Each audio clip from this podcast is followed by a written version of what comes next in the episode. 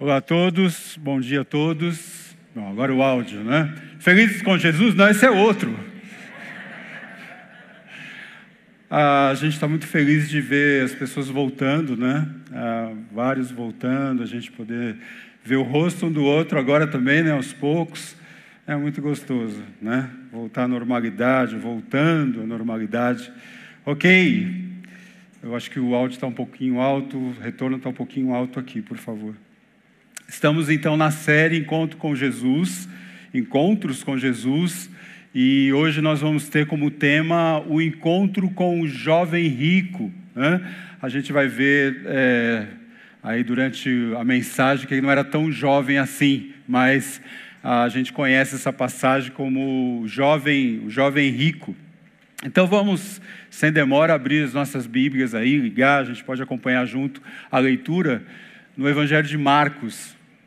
Evangelho de Marcos, capítulo 10, capítulos 10, 17 a 22 são os versículos. Marcos 10, 17 a 22. É um texto conhecido diz o seguinte: Quando Jesus saía para Jerusalém, um homem veio correndo em sua direção, ajoelhou-se diante dele e perguntou: Bom mestre, que devo fazer para herdar a vida eterna? Por que me chama bom? perguntou Jesus. Apenas Deus é verdadeiramente bom. Você conhece os mandamentos: não mate, não cometa adultério, não roube, não dê falso testemunho, não engane ninguém, honre seu pai e sua mãe. O homem respondeu prontamente: Mestre, tenho obedecido, tenho cumprido a todos esses mandamentos desde a minha juventude. Está aí que talvez ele não seja tão jovem assim, né? Já tem um histórico de juventude. Com o amor, então, Marcos então ele, ele enfatiza, com o amor, Jesus olhou para o homem e disse: Ainda há uma coisa que você não fez. Vá, venda todos os seus bens e dê o dinheiro aos pobres. Então, aí você terá um tesouro no céu. Depois, venha e siga-me. Ao ouvir isso, o homem ficou desapontado e foi embora triste, pois tinha muitos bens. Bom, a frase que vai nos seguir hoje uh, é: o encontro com Jesus nos desafia a juntar tesouros nos céus. Né? O encontro com Jesus nos desafia a juntar tesouros nos céus. Após encontrarmos com Jesus, então, somos desafiados a juntar tesouros nos céus. Nós estamos falando de valores, de frutos eternos, né? olhando para tesouros nos céus. E eu já quero, já de antemão, falar que a minha intenção é que, a partir desse homem, né, desse histórico, dessa história verídica aí, ah, relatada por Marcos, nós possamos também ser desafiados a juntar tesouros nos céus, né? a desfrutar de valores, de frutos eternos. E temos aí então dois ambientes que vão nos nortear nessa conversa de hoje, nessa mensagem de hoje, dois ambientes onde podemos juntar tesouros. Então, tesouros nos céus ou tesouros na terra. Vamos começar pelo primeiro, começando pelos tesouros na terra. Bom, nós identificamos no nosso texto dois personagens principais, né? Quem são? Jesus e o homem, né? A gente vai começar pelo homem, né? Ah, no início do nosso texto, vemos um certo homem, né? então Marcos começa a descrever na sua narrativa, um certo homem correndo em direção a Jesus. Ele entra em cena de uma forma, você viu, é abrupta. Né? Ele, de repente, então, se coloca ali na frente de Jesus, interrompendo a, tra a trajetória do mestre que vai em direção a Jerusalém. É, Jesus está saindo ali do norte de Jerusalém, voltando ali, né, entrando, indo em direção à Judéia. E aí é que esse homem, então, ele vai ali, interrompe esse caminho E a forma, né? A gente pode observar que a forma como aquele homem aborda Jesus é, demonstra urgência, demonstra reverência, né? Ele, ele entra de uma forma abrupta, ele se põe diante de Jesus e se ajoelha com um objetivo. Qual que é o objetivo ali? Né?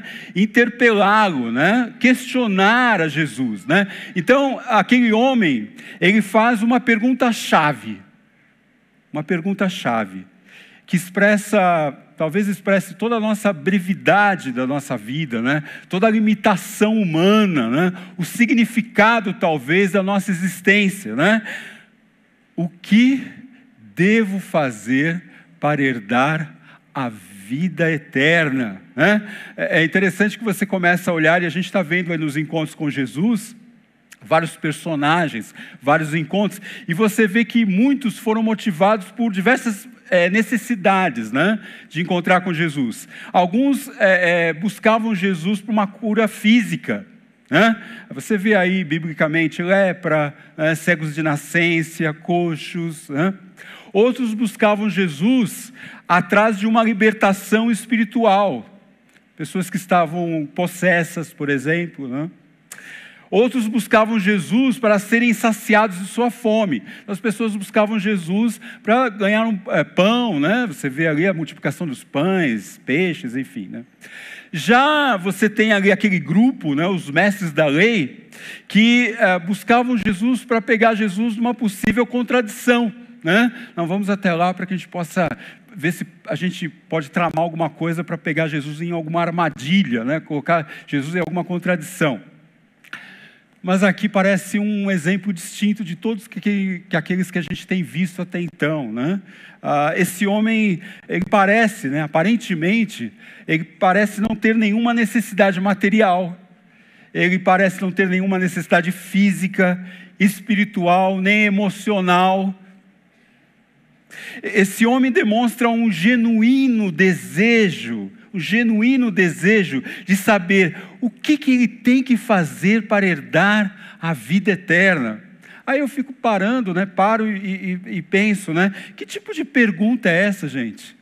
Que tipo de pergunta é essa? É, isso não é, é tipo de pergunta que você encontra, né? Às vezes a gente até é, como é que a gente quer forçar um evangelismo, né? Você está no ônibus ali, né?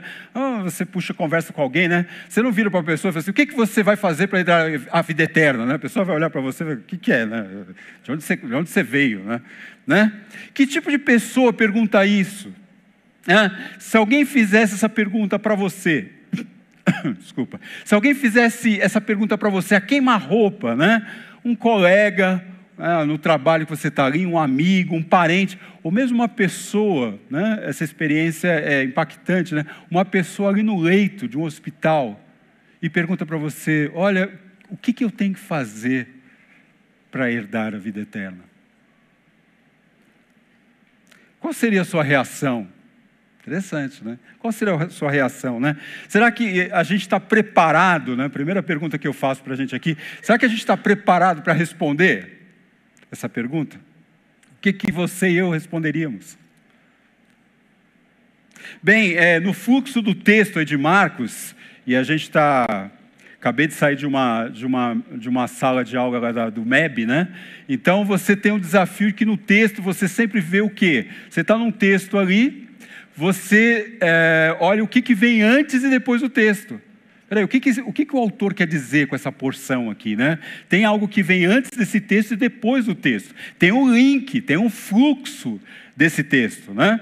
E Jesus então, né, Marcos já vai relatando ali, Jesus já vem desenvolvendo esse tema, esse mesmo tema ali, né? Um pouquinho antes ele fala, né? Deixem as criancinhas virem até mim e não as impeçam pois semelhantes como elas pertencem o reino de Deus. Destacando aqui que é, Jesus ali está falando de uma característica né, de uma criança. Né?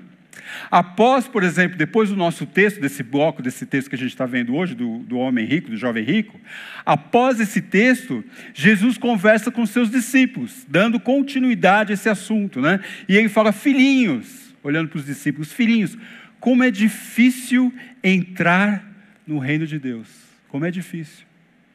Essas expressões, então, herdar a vida eterna, entrar, pertencer ao reino de Deus, são expressões sinônimas, né? tendo sentido de salvação, né? salvação em Cristo. Mas esse homem parece estar disposto a aceitar o desafio de Jesus de juntar tesouros nos céus.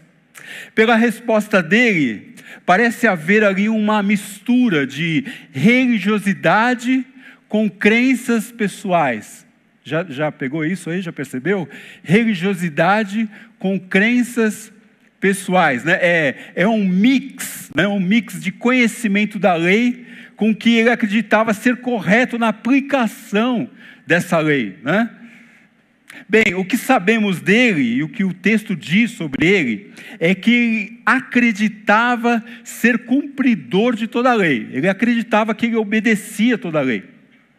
Jesus, então, ao aplicar a primeira fase, então, vamos dizer assim, do desafio àquele homem, Parece que suas crenças, associado à sua religiosidade, fez com que aquele homem se precipitasse e não lesse com atenção o enunciado da pergunta de Jesus. Atento aos professores e alunos aí, né? O enunciado da pergunta, né? Jesus perguntou: Você conhece os mandamentos, né? Não matar, não cometer adultério, não mentir, né? E ele já foi como aquele aluno precipitado, né? Ele já foi já colocando X na resposta que ele achava correta, né? Ele respondeu: Senhor, né, mestre, bom mestre, tenho obedecido, eu tenho cumprido a todos esses mandamentos desde a juventude, todos esses aí que o senhor falou, eu tenho cumprido. Ele deve ter pensado assim: ah, essa aí foi, essa aí é fácil, essa aí é né? Tinha tem uma história da família que um, um, tio meu tinha um colega na infância, né? toda vez que eles iam fazer prova ali na, era no Canadá, ali em Santos, né? Quem, quem, conhece Santos ali no Canadá.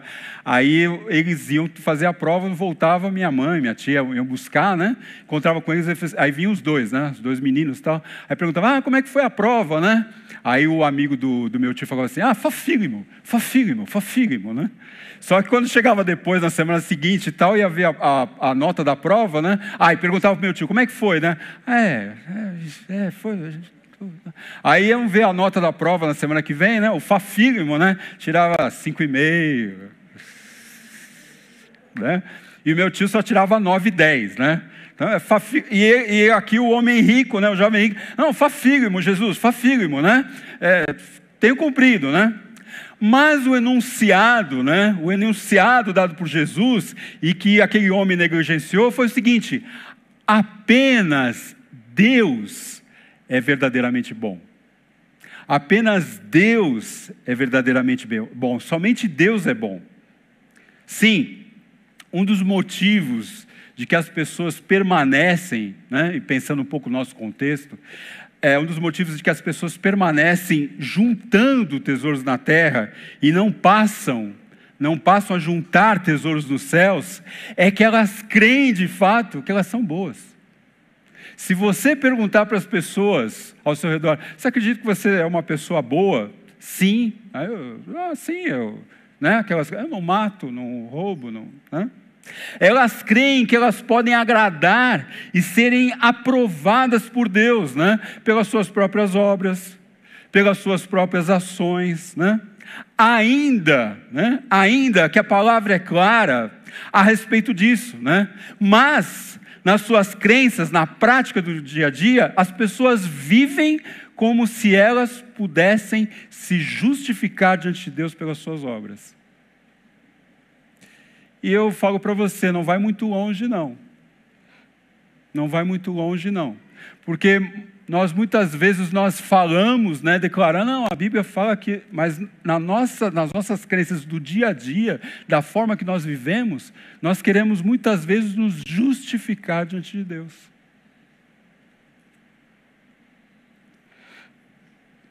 Veja, nas aulas do cursinho, falando um pouco mais de aula aí, né? nas aulas do cursinho para o vestibular, você aprende a seguinte métrica, né? Aula dada é aula estudada. Opa, alguém já falou aqui. Aula dada é aula estudada. Aquele homem, então, correu aos pés de Jesus buscando juntar tesouros nos céus. Mas pelo jeito, perdeu uma instrução importantíssima do mestre, né? Como diria Oses aí, importantíssima do mestre. Vocês ouviram o que foi dito, lembra? Sermão do Monte. Não mate. Eu, porém, digo que basta irar-se contra alguém que você já cometeu homicídio, você já matou no seu seu coração. Não adultere, mas quem desejar a mulher do próximo, que já adulterou. O que mais o texto nos mostra sobre esse homem é que ele era um homem conhecedor da lei e próspero. Ele era um homem conhecedor da lei. Ele era um homem próspero, ele era um homem rico. Só que isso, né, pela cultura judaica, aquele homem que era, que era próspero e rico, ele era um homem abençoado por Deus. Veja lá no Antigo Testamento. Olha, aquele que é abençoado por Deus é um homem próspero, é um homem abençoado, é um homem respeitado pela sociedade. Né? Lembra de Jó? Era um homem respeitado, iam buscar conselho a ele, era um homem respeitado. Marcos relata que Jesus olhou para aquele homem com misericórdia, olhou para aquele homem com amor. Né? É bem o que a gente tem visto aqui, né? Quando é, João, por exemplo, fala, relata ali no evangelho dele, falando assim: olha, o filho do homem não veio para condenar, mas veio para salvar o mundo. Jesus olha para o pecador com misericórdia, com amor. Né? Jesus então dá o caminho, dá a direção para aquele homem, que aquele homem pudesse ter acesso à vida eterna, né? ao reino de Deus. E então passasse a juntar tesouros nos céus, ou seja, pudesse desfrutar de valores e frutos eternos que a gente está falando. Mas alguma coisa, alguma coisa pegava ali. Alguma coisa impedia aquele homem de alcançar esse privilégio, de ter acesso a esses tesouros, a ter acesso a esses frutos eternos. A lei, interessante agora que a lei que deveria produzir nele uma consciência de impotência, Deus eu não consigo. Eu não consigo ser uma boa pessoa, eu não consigo fazer cumprir aquilo que o Senhor pede para mim, né? Da consciência dele de limitação, de insuficiência, de incapacidade de cumpri-la, somada então à natureza pecaminosa dele, acabou deixando ele mais orgulhoso ainda, mais cauterizado ainda. É o que constatamos quando nos enchemos de conhecimento e informação sobre Deus. Olha, olha a luz amarela aí, ó. Luz amarela piscando. Quando eu me encho de conhecimento e informação de Deus. Mas nós não permitimos sermos desconstruídos por essa palavra e nos rendermos a esse Deus. Todas as posses e riquezas, toda aquela prosperidade daquele homem, que deveria produzir nele um coração agradecido a Deus, reconhecendo que Deus é o doador de todas as coisas, de que nada do que uma pessoa venha possuir, seja material, seja imaterial, material e imaterial, não aconteceria se não viesse da, da própria mão do provedor, que é o próprio Deus. Né? Mas o efeito na vida daquele homem foi contrário. Ao invés de ele se tornar cada vez mais agradecido, mais dependente de Deus, ele se tornou o quê? Ele se tornou cada vez mais dependente de suas riquezas e menos de Deus. Agora, é, parafraseando o, o, o, Roger, né? É, é, com você assim também? E parafraseando mais ainda, ou eu estou ficando louco? Você é assim, eu sou assim. Quanto mais segurança eu adquiro, mais eu, eu ponho o pé. Não, eu consigo. Não, eu sou capaz. Não, deixa comigo. Cada vez mais desejoso de seu conforto e menos de Deus. Né? É interessante que no versículo 24, na sequência do texto, né, é, Jesus ele fala então né, daqueles que são caracterizados por confiar em suas riquezas. Depois você dá uma olhadinha lá. Então Marcos registra, olha, Jesus falando assim, esse, esse tipo de pessoa, eles são caracterizados por confiar, depositar sua confiança nas suas riquezas. O encontro com Jesus, então, revelou onde estava o tesouro daquele homem. Né? os seus valores, aquilo que, ele, que lhe trazia segurança, aquilo que trazia confiança, aquilo que ele mais amava. E agora um parênteses, né? aquilo que você mais ama, aquilo que você mais deseja, é o que impulsiona a sua vida. é onde vai dar direção para a sua vida. Que, o que você mais deseja? Onde você gasta mais o seu tempo? O que você mais procura? O que você mais pensa? Direciona a sua vida. Você, você é levado a ser direcionado para a sua vida. Alguns pensam o seguinte, né? Ah, não, a pessoa é formada, é feita por aquilo que ela pensa. Sim, mas veja, se você olhar biblicamente, eu sou formado, eu vou tomar a forma, melhor dizendo, daquilo que eu mais amo. O ser humano, ele toma a forma daquilo que ele mais mais ama, aquilo que ele mais procura, aquilo que ele mais deseja. Mateus 6 diz o seguinte: Porque onde está o seu tesouro, aí estará também o seu, seu coração. O encontro com Jesus nos desafia a juntar tesouros nos céus. E nós estamos vendo aí então dois ambientes, tesouros na terra e vamos ver agora tesouros nos céus. Vamos olhar, vamos olhar agora para o segundo personagem, né? Jesus. Então Jesus desafia aquele homem a romper com aquilo que o impedia de juntar tesouros nos céus, os valores celestiais, dizendo a ele: Uma coisa te falta. Se Jesus encontrasse com você agora, hoje, e falasse: Uma coisa te falta. O que, que vem na sua mente? Uma coisa te falta. Interessante que, se você for explorar aqui o texto uh, gramaticalmente, ele está no presente, né? Então, você, Jesus na realidade está falando assim, uma coisa está te faltando constantemente. Algo falta na sua vida constantemente, dia a dia. Alguma coisa está te faltando, alguma coisa está te segurando constantemente. Vai, vende tudo que você tem e dá aos pobres, e você terá um tesouro no céu. Depois vem e segue-me. Agora, só uma coisa, é, vamos voltar a Meb de novo aí, né? Veja que é uma palavra direta de Jesus para aquele homem. Né? Eu não posso tomar isso, é, uma, é algo direto, foi um encontro, um, algo específico, pessoal, né?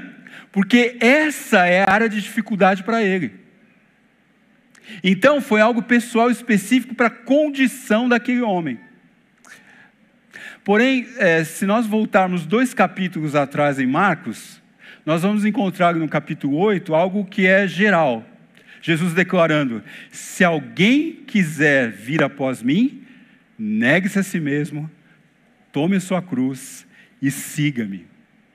Né? De fato, todos nós, presta atenção, todos nós, para que possamos juntar tesouros nos céus e valores e frutos eternos, temos que negar a nós mesmos, tomarmos a nossa cruz e seguirmos a Cristo. Aí sim, Aí sim, ah, nesse trecho né, de, de Marcos 8, para todos nós, a fim de que nós possamos desfrutar desses tesouros eternos.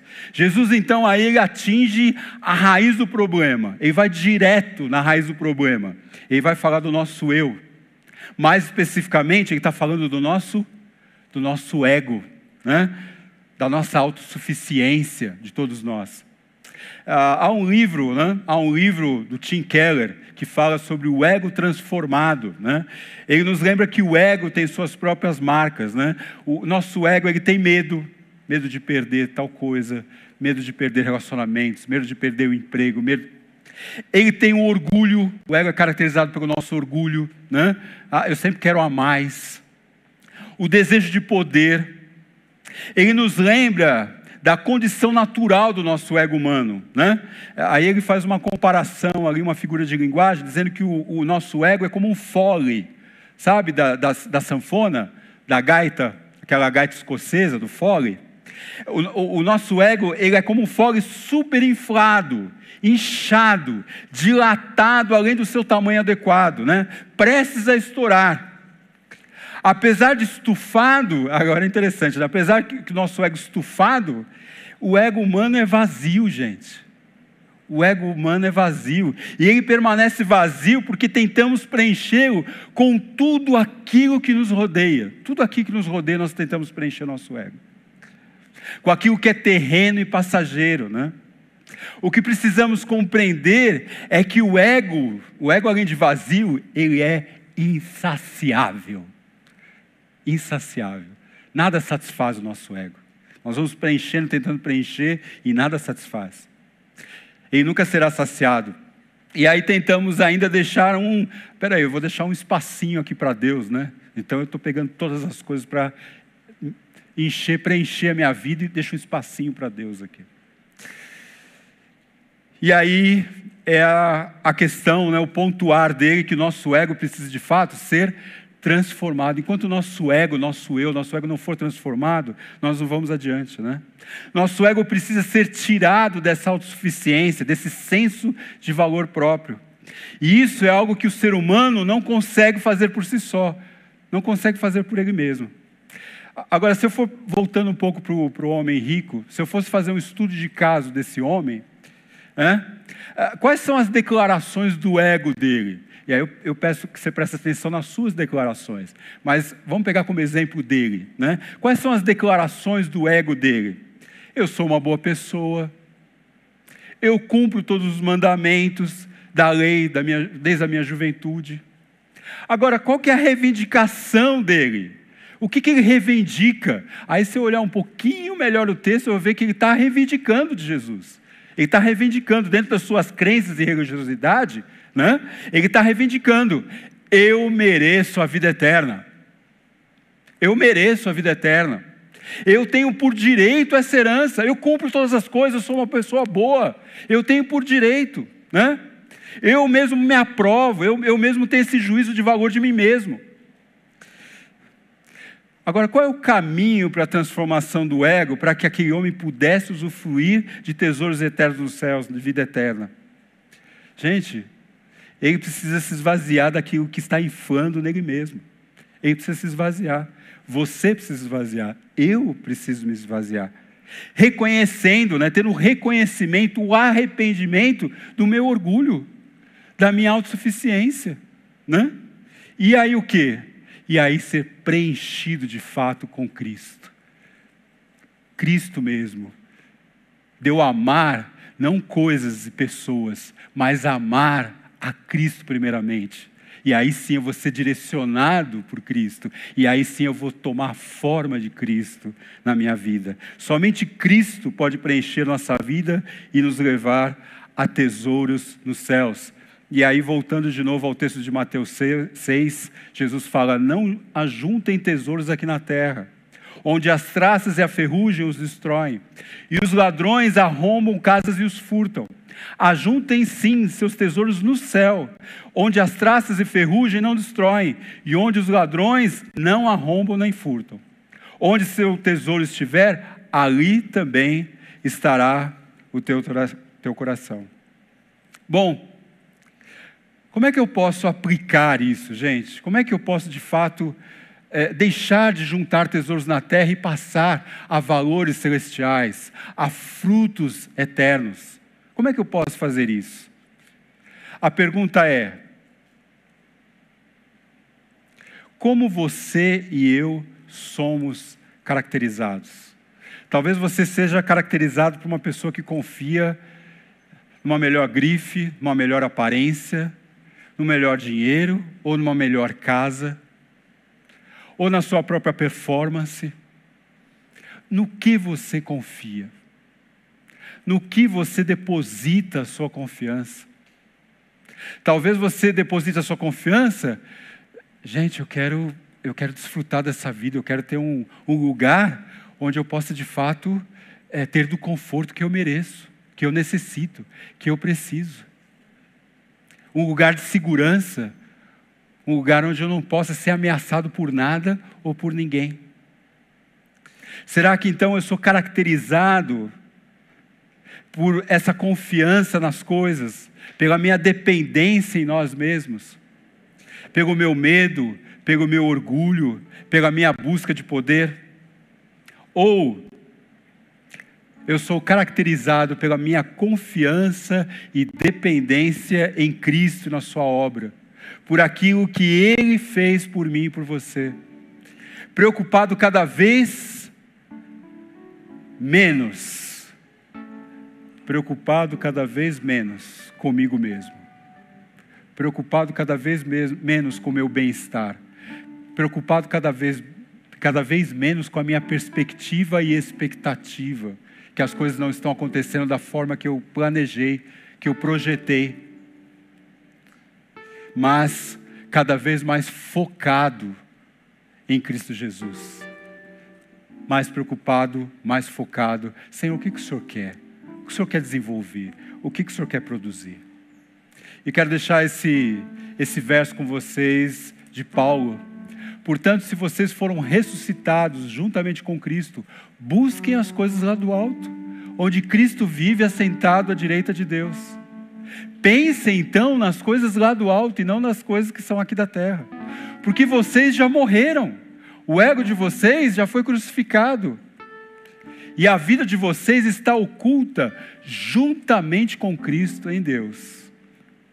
Aí é claro, esse morrer para mim mesmo e viver para Cristo é diário é para todo dia. Deus, eu quero viver para o Senhor, eu não quero viver para mim mesmo. Eu quero estar focado no Senhor. Eu quero ter a tua imagem. Eu quero estar parecido cada vez mais com o Senhor, não comigo. Eu quero viver para o Senhor.